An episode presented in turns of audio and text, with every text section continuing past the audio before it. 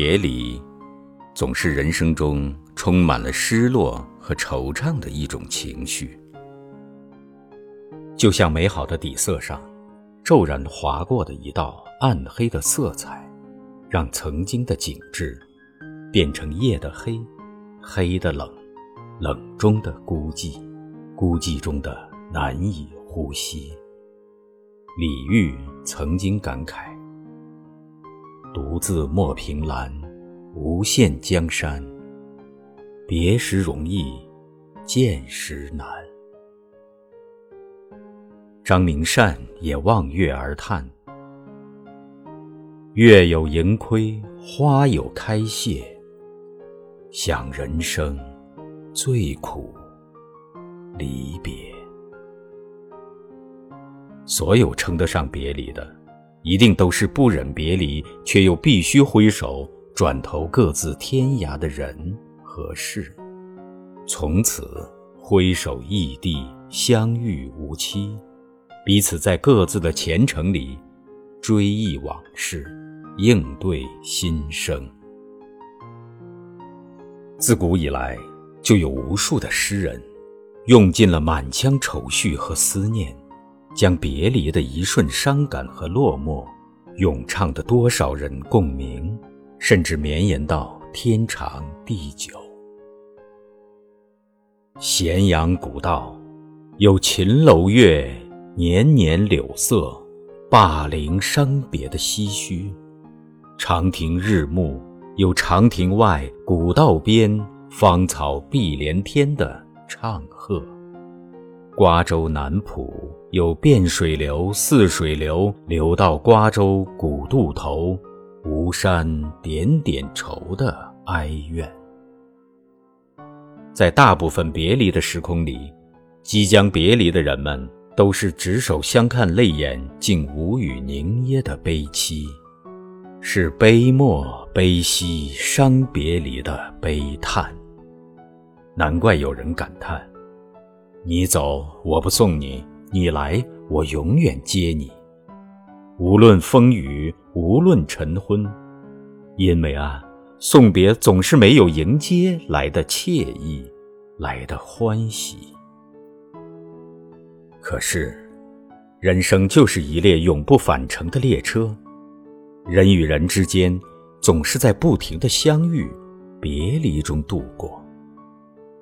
生命的每个节点，就如一个个站点，总是会遇见一些人，会挥别一些人。没有人可以和我们自始至终一路同行，包括父母，包括爱人，包括儿女。多少父母感慨着孩子走远，心中既是欣喜，又是无奈，既是必然，又是惆怅的心情。我们都是那个曾经与父母不断别离的背影，我们也都是那个站在小路的尽头，望着孩子用背影和我们离别的父母。每一个成长中的少年都会这样，用渐行渐远、别离的背影。告诉父母，别离后，我自成长，我自安好。别离是此段相遇的终点，但也是下一次相逢的起点。也许下一次仍能和故人相逢，也许我们相逢的又是生命里的新交。无论遇见谁，都是我们的人生。那么就不必沉湎于每一次的别离，就如唐朝诗人王勃告诫我们的那样：“无为在歧路，儿女共沾巾。”相遇相守的岁月里，我们相濡以沫是过程，也是彼此的真诚；而转身别离的时候，开启各自的新的征程，是方向。也是彼此的心声。